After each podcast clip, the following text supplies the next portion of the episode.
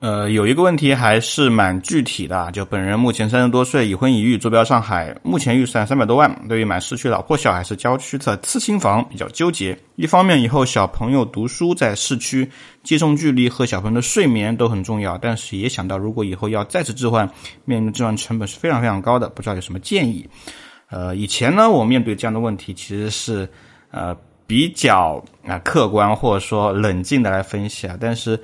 啊，因为一些原因啊，其实我们越来越发现啊，真的，其实对于买房未来使用啊这个阶段的啊问题，其实小孩子或者说教育这个层面是我们永远规避不了的。我们可以在户型上很有个性，装修上很另类，但是但凡我们去讨论小孩读书啊、学区房啊、教育啊这个问题，其实我们是没有任何性格的。我们总想给小孩最好的，或者说总想适应这个学校的一些。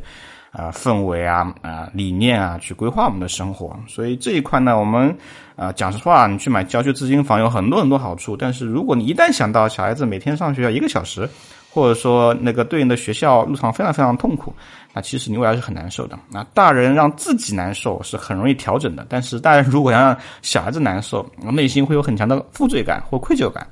所以呢，个人第一个建议啊，就是面对这样的问题，呃，我觉得你率先可以考虑小孩子这个问题啊，不然的话你未来会很头疼啊。特别是如果两方之间有一个啊是一个比较强势的啊带娃的这样的一个心态的话，未来那感夫妻感情可能也会是一个很重要考虑的一个因素啊啊。所以这个我认为，那平时我聊的比较少啊，但是今天刚好趁这个问题想跟各位来聊一下，就是讲实话，很多年轻人。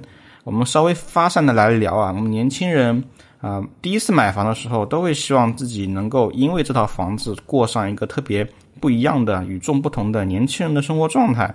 但是，确实我们通过大量的样本发现，确实在呃结婚前，哪怕结婚后的一段时间都是可以这样的。但是，一旦有了小孩，我们的生活一定会沦为平庸，一定会沦为现实。所以，这个也是各位一定要考虑的一个问题。好不好？希望这一块大家可以重点考虑一下。